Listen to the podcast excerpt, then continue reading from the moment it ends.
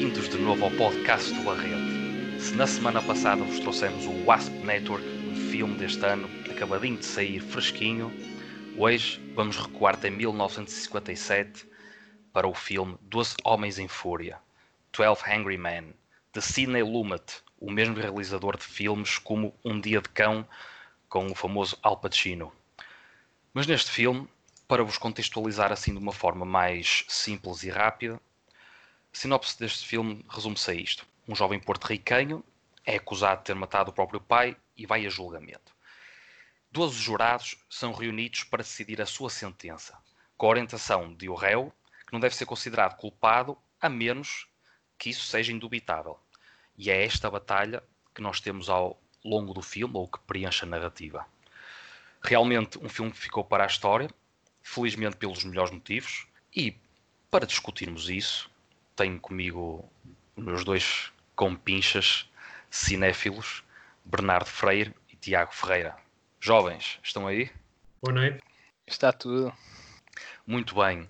E como o bom cinema nunca fez mal à saúde, pelo contrário, vou já pedir a opinião do Bernardo nesta secção sem spoilers, o que não é fácil neste caso, mas tenho total confiança que o Bernardo nos pode dar aqui um parecer já bastante interessante. O que é que tu achas, Bernardo, quando viste o filme? Olha, não é de facto um, um filme fácil de falar sem entrar muito em spoilers, mas é um filme tremendo.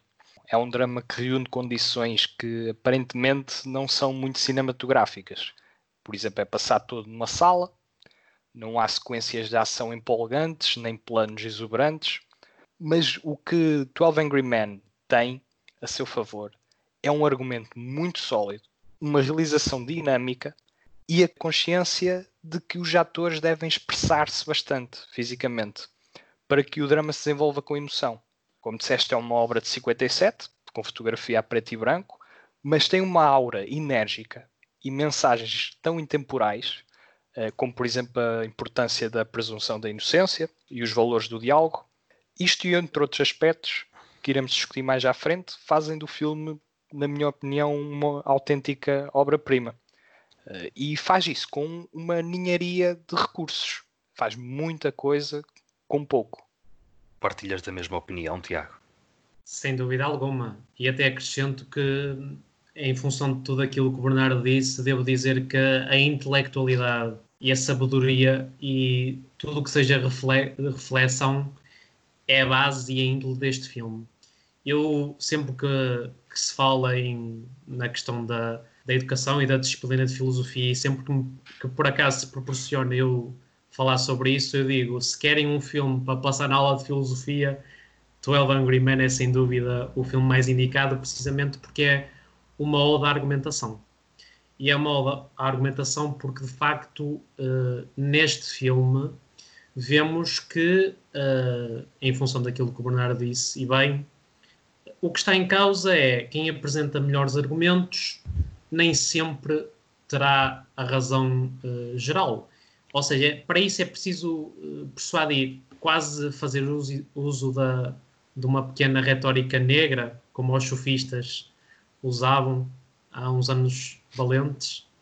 Portanto, uh, em função de tudo isso, é um, é um filme brilhante e é brilhante, sobretudo, porque, aliado ao argumento que o Bernardo referiu e muito bem, tem uma personagem uh, interpretada pelo Henry, Henry Fonda, que é o jurado número 8, com uma interpretação na pele de, de protagonista muito, muito consistente, muito, muito bem encarnado e que, pronto, é, é o auge da intelectualidade patente a todo o filme. E foi uma, surpresa muito, muito agradável. As críticas são bastante boas. Eu já ia preparado para uma grande obra e saí de lá a achar que a obra era mesmo brilhante. Do outro mundo. Do um outro filme, mundo. Um filme com um certificado positivo do Barreto. Sim, na, na verdade, foi um filme na gala dos Oscars de 1958, não, portanto foi indicado, mas acabou por não ganhar nenhum Oscar. Contudo, venceu um Urso de Ouro em Berlim, em 57, o que já quer dizer alguma coisa. A meu ver, ficou com o urso, sim. Até, até é curto, está. Ficou com o urso e é um urso curto. porque realmente merecia uma estatueta, uh, digamos, melhorzinha. Foi um porque ursinho realmente... de luxo, devia de ser um ursinho de ouro, não era assim um ursinho mais dourado. completamente, completamente. E depois de vos ouvir, concordo com o que vocês estiveram a falar. Realmente o argumento ou a escrita deste para este filme é a chave do seu sucesso, para além, a meu ver, do, da própria realização do Cine Lumet, que, como tu falaste, Bernardo, a questão do espaço, não é? É um espaço curto, faz-se muito com pouco, e a arte está também aí, em fazer-se muito com pouco. Outro aspecto que me pareceu bastante relevante é a, a proximidade, a proximidade com este tipo de situações, a proximidade com os próprios atores, e a, a sua naturalidade em discussão e a forma como se entregam àqueles papéis. Portanto, nós temos ali uma situação sensível e a forma como todos interagem entre si, todos naquele tipo de ambiente, num espaço fechado, nós compreendemos, quer dizer, tirando a sala, tu tens uma casa de banho, mas nada mais. E é um, é um espaço muito curto, onde tanto se passa, tanto se reflete e onde nós acabamos também por ir uh, nos embranhando na própria vida de alguns personagens. O que, a meu ver, acaba por completar uh, toda aquela situação que eles estão a analisar. Porque está, é, estamos a falar do valor da vida, de, da vida de alguém, em que se aquele jovem fosse condenado, iria parar a cadeira elétrica. Portanto, uma questão de vida ou morte, temos aqui uma grande pressão, digamos assim, sobre nós, neste caso sobre aqueles sobre aquele júri, 12 jurados, e todos, todos eles percebemos que são bastante diferentes uns dos outros, e a química que daqui advém, epá, é, eu acho realmente espetacular. É um filme muito puro, é um filme muito direto, sem papas na língua, mas muito completo, muito complexo e ao mesmo tempo uh, gratificante, sem dúvida alguma. Vocês acham, tem alguma coisa a acrescentar? Acham que realmente poderíamos aqui dizer mais alguma coisinha nesta, nesta fase sem spoilers? Olha, Diogo, acho que é também um filme que se revê muito bem.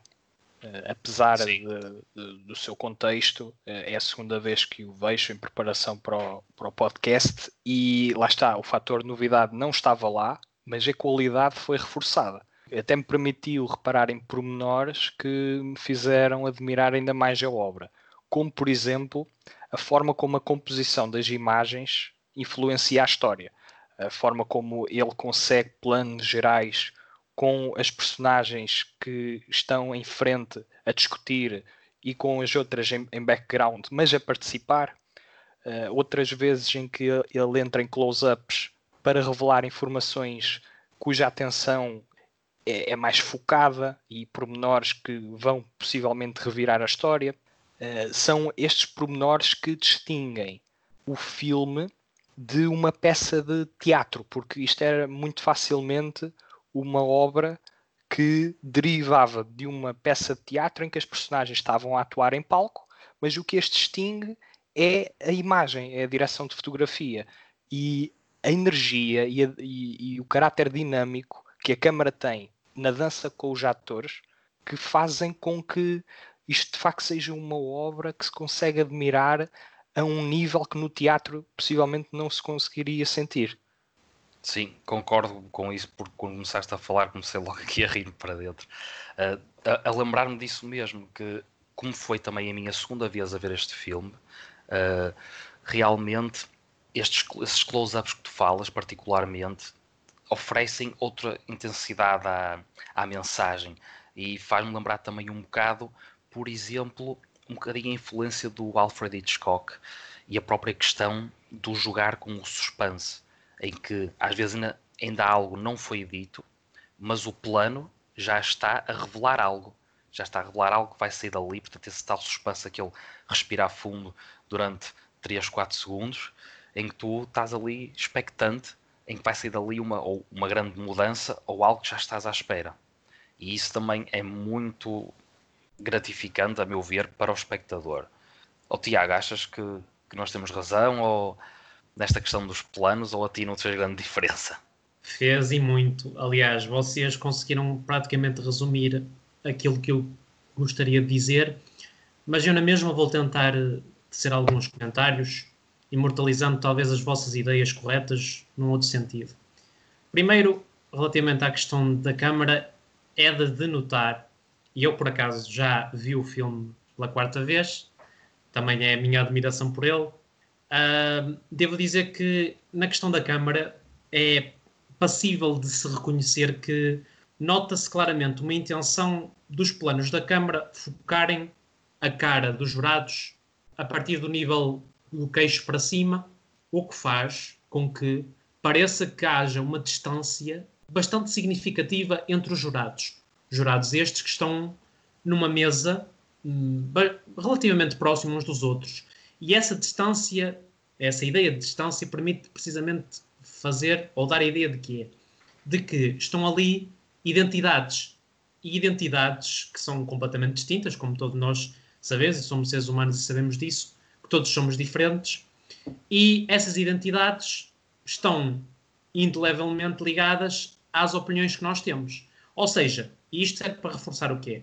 Que considero que o filme tem uma caracterização do background das personagens tremendo, ao ponto de nós, através das ideias, ou até mesmo na falta das ideias das personagens, das suas reflexões, dos seus argumentos, relativamente ao, ao caso em si, percebemos qual é aquele tipo de pessoa, sem querer catalogar, mas percebemos o que é que ela pensa, qual é o seu passado, qual é que é a sua ideologia, se é uma pessoa tranquila, mais acesa, etc. Então esses planos estão relacionados precisamente com uma caracterização exímia, no meu ponto de vista, do background das personagens. E eu acho que isso é muito enriquecedor. Outra questão, obviamente, tem que ver com quase o lema deste filme, que é precisamente o facto dos jurados terem a vida nas suas próprias mãos e terem a morte nas suas próprias mentes. O que é que isto quer dizer? Quer dizer que a sua decisão está em mandar o, o, o que está a ser julgado para a morte, digamos assim, para a cadeira elétrica, está nas, nas mãos deles. Ou seja, há uma vida em jogo. Mas a morte está na mente deles, porque desde início há quase uma perspectiva de que ele é culpado, ok? Da, de uma maneira geral.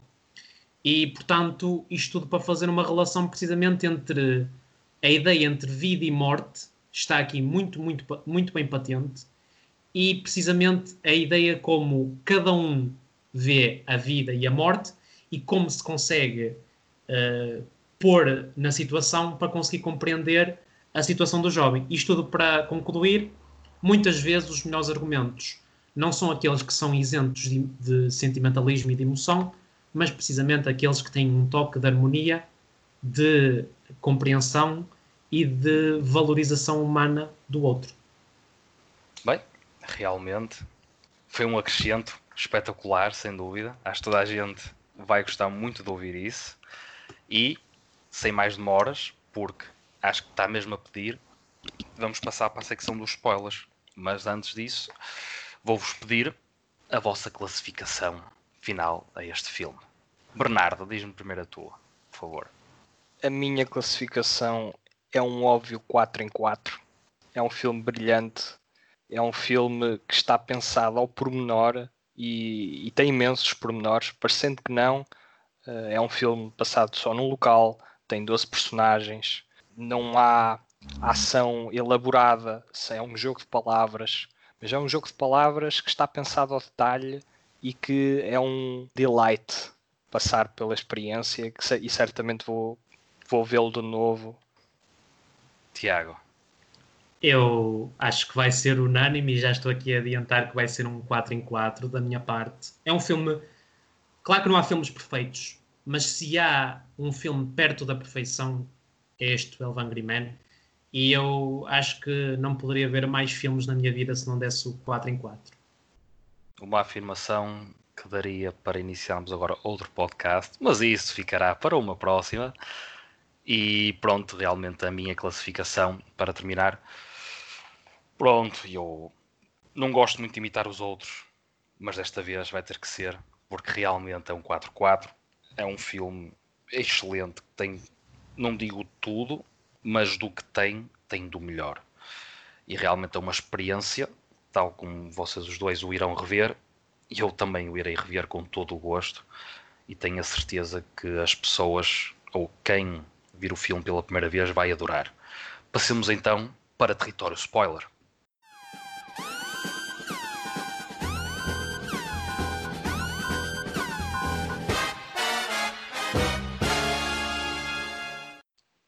Muito bem, chegamos então a território spoiler, onde podemos agora à vontade iniciar esta rica discussão sobre esta complexa e interessantíssima narrativa.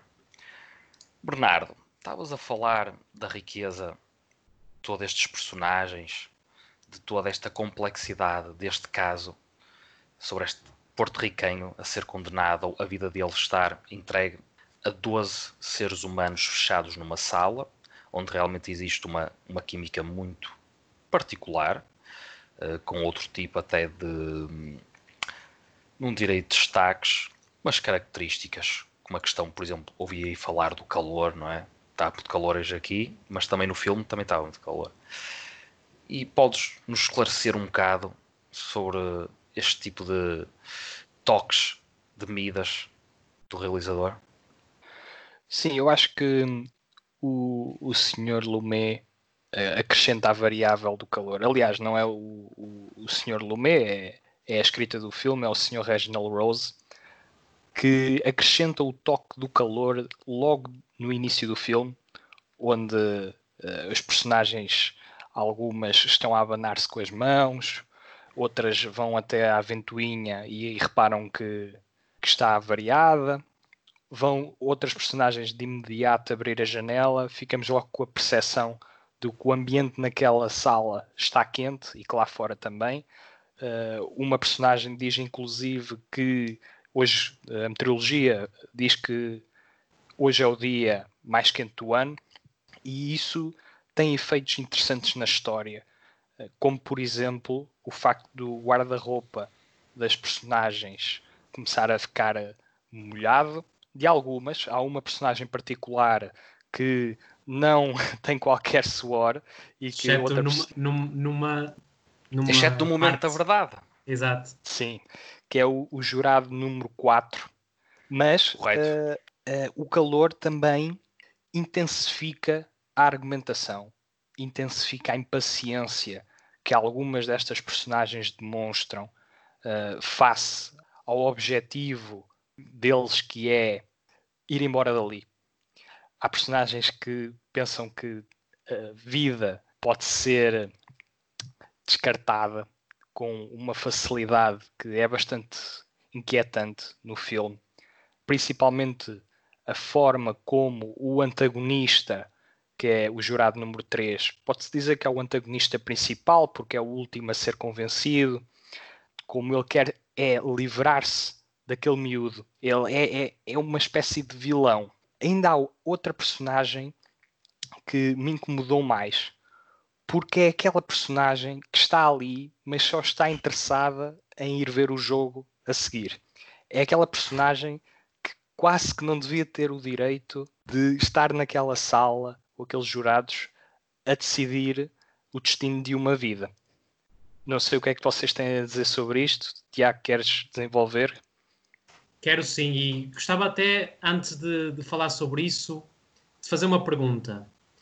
E ao Diogo, se quiser também com, complementar, não é engraçado que esse calor advenha precisamente quando no início do filme está a cair uma chuva imensa? Sim, se não me engano, a, a chuva até é mais tarde, não é? Tens ali, digamos, uma espécie de mudança, não é? Como se representasse isso. Como o próprio facto de quando eles tentam, eles abrem as janelas, depois voltam a fechar quando chove. E exato, um, bem depois. Eu, eu tive aí um sim. pequeno lapso. Exato, não, mas sim, depois. sim, mas, mas referenciaste bem. E, o, e Ou seja, questão... há aqui uma, uma questão de mudança, certo? Uma mudança que viria a devir, que sim. seria para, por a devir. Exatamente, mas outra coisa que me parece também bastante pertinente quando estavam a falar desse personagem ou desse jurado que é uma personagem, um, um, um senhor que nem merecia estar lá, portanto, das apostas do beisebol. Um, ele é o Felizardo que a certa altura consegue ligar a ventoinha. E é curioso que a ventoinha liga-se, aí está, a meio de uma transição importante de tudo o que rodeia aqueles senhores e, digamos, no meio de toda aquela história e poder de argumentação. E outra coisa que também me parece, das muitas que realmente ainda podemos aqui discutir, uma coisa que me parece muito relevante, complementando o que já disse na parte sem spoilers, é realmente todos estes jurados têm personalidades muito diferentes e a química que, que se cria entre eles todos é impactante porque tu estás a ver o, parece, em primeiro lugar, parece que estás no centro da sala, parece que estás a discutir com eles, ou és alguém que não consegue falar, mas que está a absorver toda aquela informação e aos poucos vais sendo uma espécie de Sherlock Holmes invisível.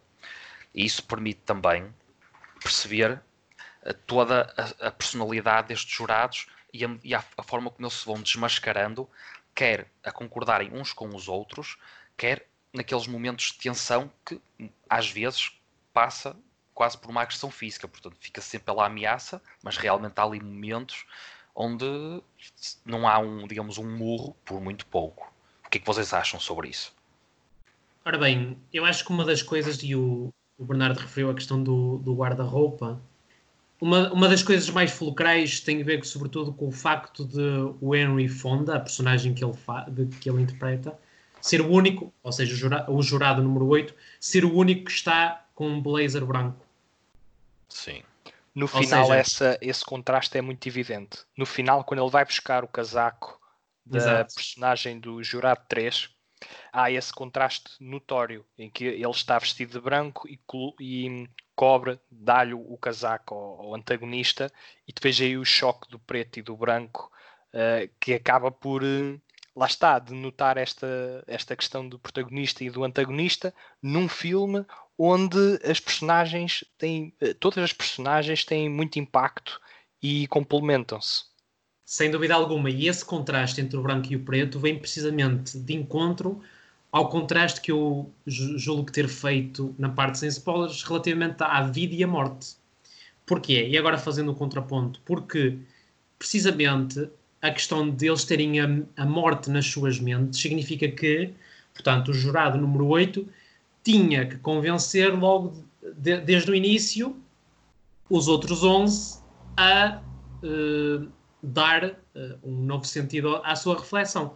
E precisamente a questão da, que o Diogo referiu sobre as personagens, que de facto, relativamente à, à questão do jurado número 3, que o Bernardo referiu bem, é de facto um homem que tem um gosto pela violência, é um homem que tem uh, que cria a todo custo condenar o rapaz só por causa das suas origens, porque era um, um rapaz de, um, de, uma certa de uma certa região com não essa personagem até era mais outro jurado. O jurado número 10 Número esse, 10. esse é que era uh, mais racista e tinha imensos preconceitos. E naquela cena onde todos os jurados se afastam da mesa, quase todos, e se revoltam contra ele, ele porque ele está num discurso de uh, puro racismo e, ele não claro. fala, ele não fala do rapaz, ele fala deles, como se ele pertencesse Verdade. a um grupo pelo qual ele tem bastantes prejudícios. O antagonista tem é uma relação péssima com o filho. Ele não vê bondade nas gerações mais novas e procura vingar-se através da condenação do réu. Correto. É, é, um, é, um, é, uma, é uma interpretação mais pessoal. É a raiva que ele tem por não conseguir ligar-se ao filho. E a forma como a escrita do filme está feita dispersa uns pozinhos de informação por todo o filme que culminam nessa penúltima cena, em que ele depois acaba por quebrar e por declarar que há de facto informação suficiente para colocar em questão será que ele é ou não culpado. E é bonito, mas é triste ao mesmo tempo, porque estamos perante um homem que estava tão cego por condenar alguém por causa das suas motivações pessoais, que quando ele acaba por, por quebrar na mesa e chorar, há, há um, um sentimento agridoce nessa sua atuação que, que acaba por uh, culminar o filme. Certo, é verdade. Parecia que ele via naquele condenado, naquele jovem condenado, uh, a vingança não é, do filho ou a, a angústia que ele tinha da relação dele para com o filho. Agora, outra coisa que eu não queria esquecer e eu, pronto, tentei interromper-te, mas ainda bem que não, que não te calaste, uh, que era para não me esquecer de algo que mencionaste, vocês falaram daquela questão do jurado número 10, quando, digamos, toda a gente se afasta dele, quando real, e, é, e é digamos, a, a morte do artista aí, porque nós percebemos que ele, a partir desse momento, quando vai para uma secretária mais à parte, ele nunca mais participa na discussão. Portanto, aquele, aquele personagem, o jurado número 10, acaba ali. E achei muito interessante esse momento, porque, tendo em conta o que é a dinâmica do filme, esse, esse bocado, portanto, essa espécie de monólogo de um minuto, um minuto e meio, aquilo é uma é a parte mais teatral, mais puramente teatral de todo o filme. E até mesmo a questão das luzes e tudo, em que há um maior foco, portanto, na, à medida que os outros jurados se vão afastando dele e ele continua em monólogo sem dizer digamos, nada de jeito, não é? Portanto, com argumentos pobres, vazios.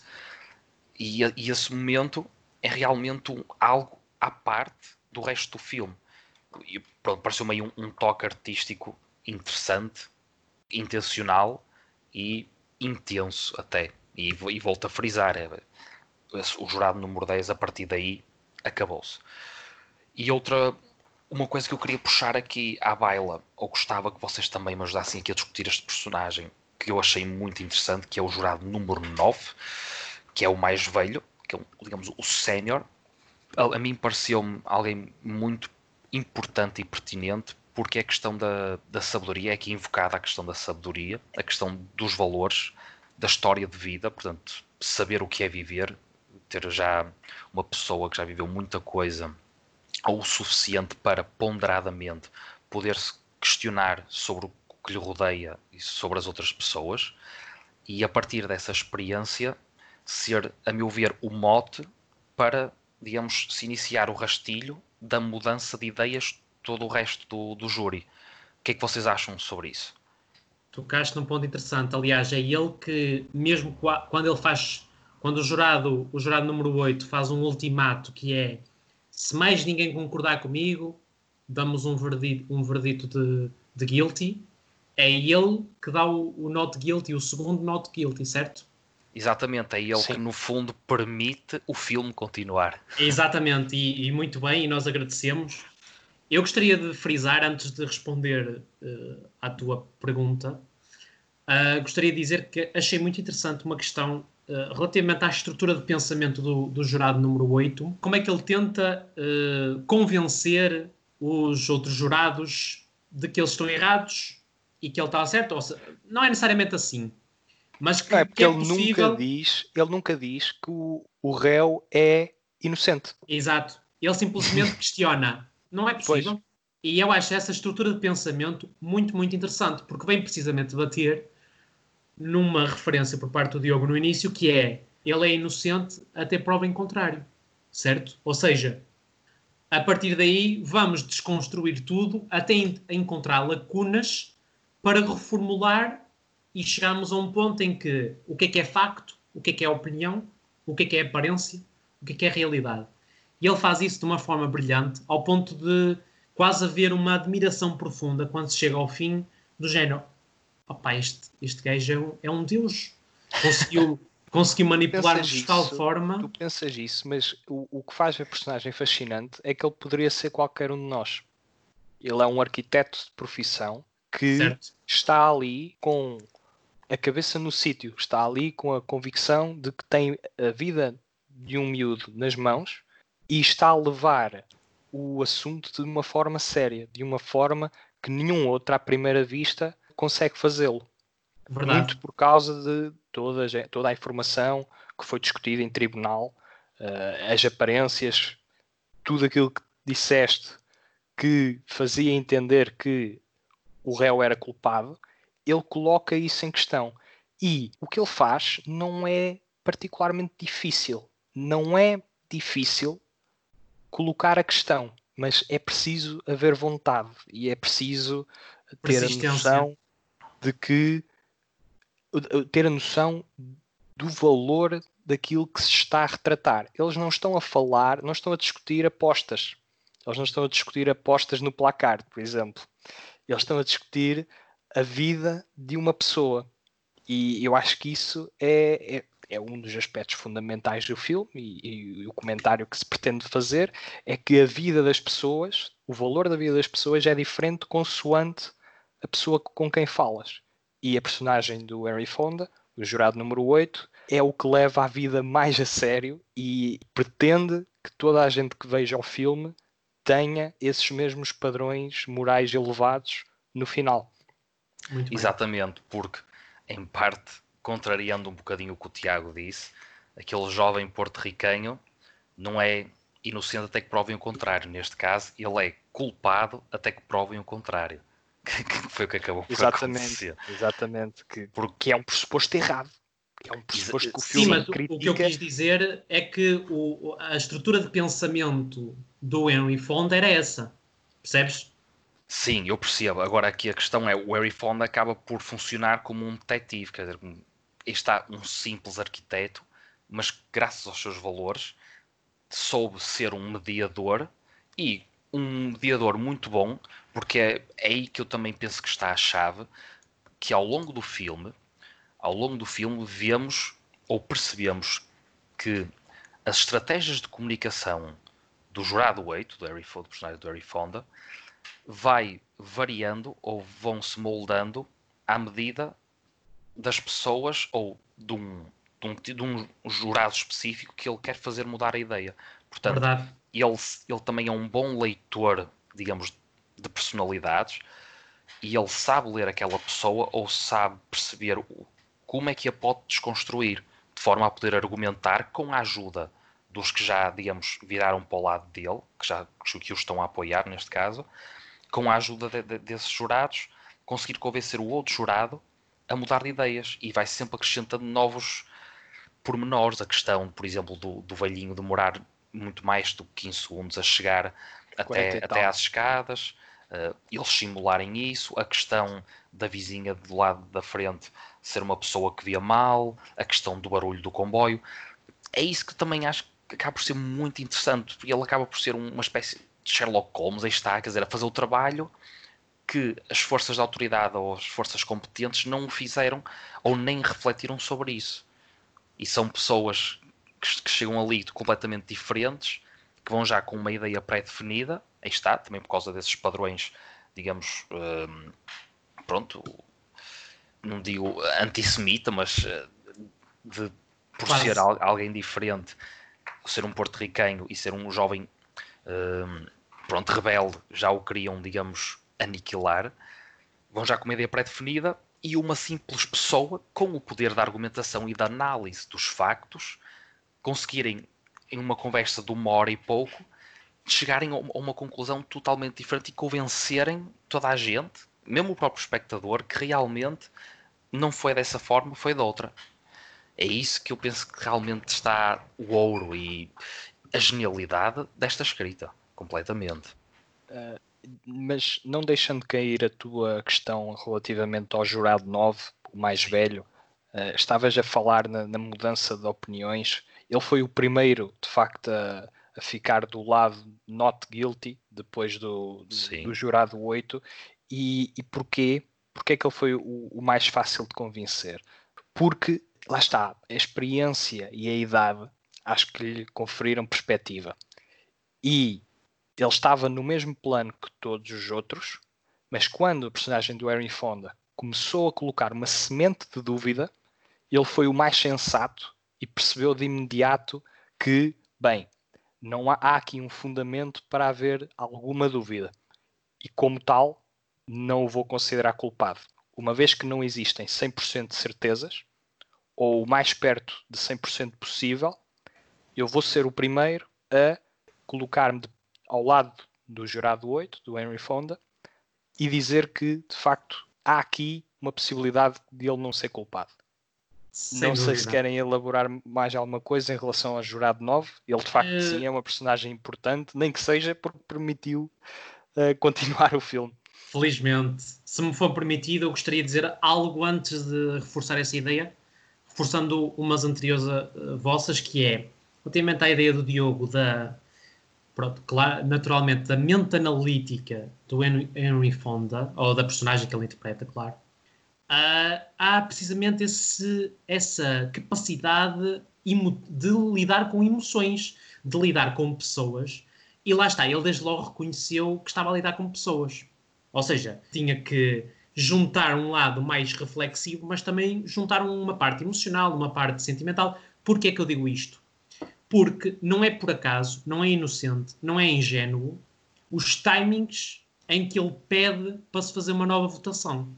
É quando ele começa, como o Bernardo disse, quando ele começa a persistir, a sentir, aliás, que há algum dos jurados que está a começar a ter algumas dúvidas e ele uh, dá, dá precisamente esse empurrãozinho. Eu acho que isso é muito interessante, precisamente porque se calhar se fosse dois ou três minutos depois, o verdito era outro. Isto tudo serve para mostrar como as nossas opiniões, os nossos sentimentos e as nossas emoções são extremamente voláteis. E aqui temos um ensaio daquilo que é a personalidade humana também. E antes de falarmos sobre o jurado 9, eu também gostaria de fazer uma referência que é, na minha opinião, eu acho que o jurado 4 é uma personagem muito interessante. Se formos a, a ver as estruturas de pensamento em termos de coesão, de de se conseguir conter em termos emotivos, estruturais, de pensamento, de sentimento, etc. O jurado 4 é uma pessoa muito credível, apesar da, de, da sua persistência no verdito not guilty. E é até, até mais lógico. É, exatamente. Dos, dos que estão a favor da condenação, é a personagem mais uh, credível, digamos assim, intelectualmente credível, na minha opinião. E é interessantíssimo como e aqui depois passa a bola ao Diogo, como ele é o mais humilde a admitir, depois de reconhecer, pelo menos na minha interpretação, o mais humilde a reconhecer que estava errado. Ou que é o mais lógico. É o mais é uma lógico. personagem que, em termos emocionais, é extremamente simples. Ele, ele confere a razão a quem acha que tem razão. Exato. Ele, Os argumentos mais filme, fortes. O filme, em termos lógicos, em termos de debate lógico, acaba quando o jurado 4 assume que ele é hum, not guilty. Porque, tirando o jurado 4, sobram as três personagens que estão a favor da condenação por motivos pessoais. E em termos lógicos, o filme acaba quando o jurado 4 rescinde a culpabilidade do réu. Precisamente. Eu, antes de, fazer uma questão ao Diogo, gostaria de deixar um pouco, um pouco isto em aberto, que é o seguinte: vocês não acham que há um quase um, um contraste entre. Claro que há, claro que há um bocado de exceção, mas entre a questão do que o Diogo referiu da, da idade, ou seja, que os mais novos tendem a logo ser mais objetivos e dizer ah, não, ele é not guilty. Ele, desculpem, ele é guilty e os outros mais velhos tenderam logo a refletir e a dizer: Ah, se calhar é not guilty. O que é que vocês acham sobre isso? Hum, isso nota-se. Não acho, não acho. Acho que por acaso há aquela personagem que, que, tem bastantes prejudícios raciais, uh, é uma pessoa mais idosa. Verdade. E, e, e mesmo depois, assim não, não considera exemplo, a inocência. Mas depois, por exemplo, tens o jurado 12. Sim que também é a questões da bolsa, não é? E, Sim. e portanto, e depois tens o jurado, o jurado, ajudem-me o, da, o, do, o que queria ir ver o jogo. 5, é O jurado não é o 5, é, é o 7. Muito obrigado. É uh, esses dois que... Jack Warden. Exatamente. Exato. Esses dois que são os mais novos são precisamente aqueles que entram de forma mais leviana, na minha opinião, mais hum, isto vai ser rápido, isto eu quero é é o jurado embora. número 12 está a troca de culpado para não culpado conforme a maré. Não está pois. muito interessado no caso. Aliás, Aliás o... está mais interessado em vender a sua profissão e quem Verdade. ele é do que no próprio réu. Portanto... Aliás, é engraçado dizer isso porque até o outro jurado disse: Ah, então eu mudo para not guilty. Mas e porquê? Ah, não sei. Porque sim, Exato. porque quer E despachar isso, isto. irrita, e isso irrita bastante o jurado número 11, que é um moralista que defende o, sistema judicial americano até ao fim e que tem uma, um confronto muito Verdade. interessante com, com o jurado 7, precisamente porque ele eh, assume que a personagem está ali a brincar com aquilo e fica extremamente chateado com, com esse facto. E daí eu também achar que lá está, há pessoas que não têm, não são qualificadas em termos morais para pertencer ao, ao júri. O caso, claro, é o, é o jurado 7 que metia nervos, simplesmente. Eu Uhum, queria para não dizer outra coisa. valorizava o seu entretenimento e estava pronto para descartar uma vida eh, em prol de um, de um jogo. Portanto, sim, sobre esse aspecto, não. Epá, é, é dramático. É dramático Diogo, Diogo, assistir desculpa, àquilo. não te deixei falar. Não, sim, com tudo o que nós já temos vindo a discutir, mesmo agora com estes vossos complementos e alargando ao resto do júri, eh, realmente penso que a grande chave, e acho que estamos os três a remar na mesma direção, uma grande chave aqui é realmente esta, toda esta diferença e esta riqueza de personalidades, todas diferentes, que aí está. Este filme, para além de ser, ou de analisar este caso, e de ser, um, digamos, um mistério que se vai desenrolando e tendo sempre com a componente de suspense muito, muito bem introduzida aqui na narrativa, é um filme que também nos permite ir muito além de tudo o que é a, tal questão moral, não é? todas essas questões morais eh, de todos os personagens, todos eles diferentes e todos eles eh, interagindo de forma diferente uns com os outros. E a forma como isso evolui naquele pequeno espaço e onde, onde eles são realmente obrigados a dialogar e a acatar com as consequências das suas decisões, quer seja na decisão final, quer seja na, digamos, nas reações que obtém do- dos colegas, não é? neste caso. Só mesmo para finalizar, gostava também de referir o, o jurado 1, portanto, que é, digamos, o moderador, que acho também é importante porque acaba por ser um personagem neutro, a meu ver, que equilibra de certa forma aqui a- as tensões. Não, não diria que é o que destaco mais de todo, não é? Mas penso que merece realmente aqui uma pequena menção. E já agora pedia-vos para finalizar, para passarmos depois para as recomendações, eh, pronto, um, um remate final aqui a este grande filme, ou a estes personagens, como vocês quiserem. Eu, para rematar, posso fazer um elogio também à estrutura eh, da narrativa que, que tem estas três fases. Eh, Era um filme que era muito facilmente tornava-se repetitivo, eh, tendo em conta a matéria. Mas o que é que hum, a escrita faz? A escrita apresenta um argumento, depois reforça o argumento com uma evidência e depois, logo a seguir, ou não, abre o jogo para uma dúvida que vai colocar em causa o argumento. E isto é feito várias vezes ao longo do filme. E resulta porque a dúvida é introduzida em tempos diferentes. E isto faz com que existam argumentos e os seus reforços, mas depois há vezes em que a dúvida nas cenas é logo introduzida, outras vezes a dúvida aparece mais à frente. E isso cria um dinamismo e acaba por eh, dar energia ao filme e acaba por, numa hora e meia, 12 homens a falar numa sala, ser extremamente entusiasmante. Tiago, Uh, portanto, eu estava-vos a ouvir e estava, estava a refletir no sentido em que, como eu fiz o paralelismo num dos anteriores episódios do podcast, se eu fizesse-o agora, eu diria que o filme teria sido realizado por Descartes e que o filme se chamaria Cogito. oi, Porquê? Porque de facto é a dúvida metódica que está por detrás deste filme. O penso logo existe é precisamente quase o mote narrativo para duvidar de tudo incessantemente para estar cada vez mais próximo da verdade. E eu acho que esse é, é um ponto para realçar esta obra brilhantíssima, inesquecível e, como foi dito muito bem, eh, agradavelmente recordada.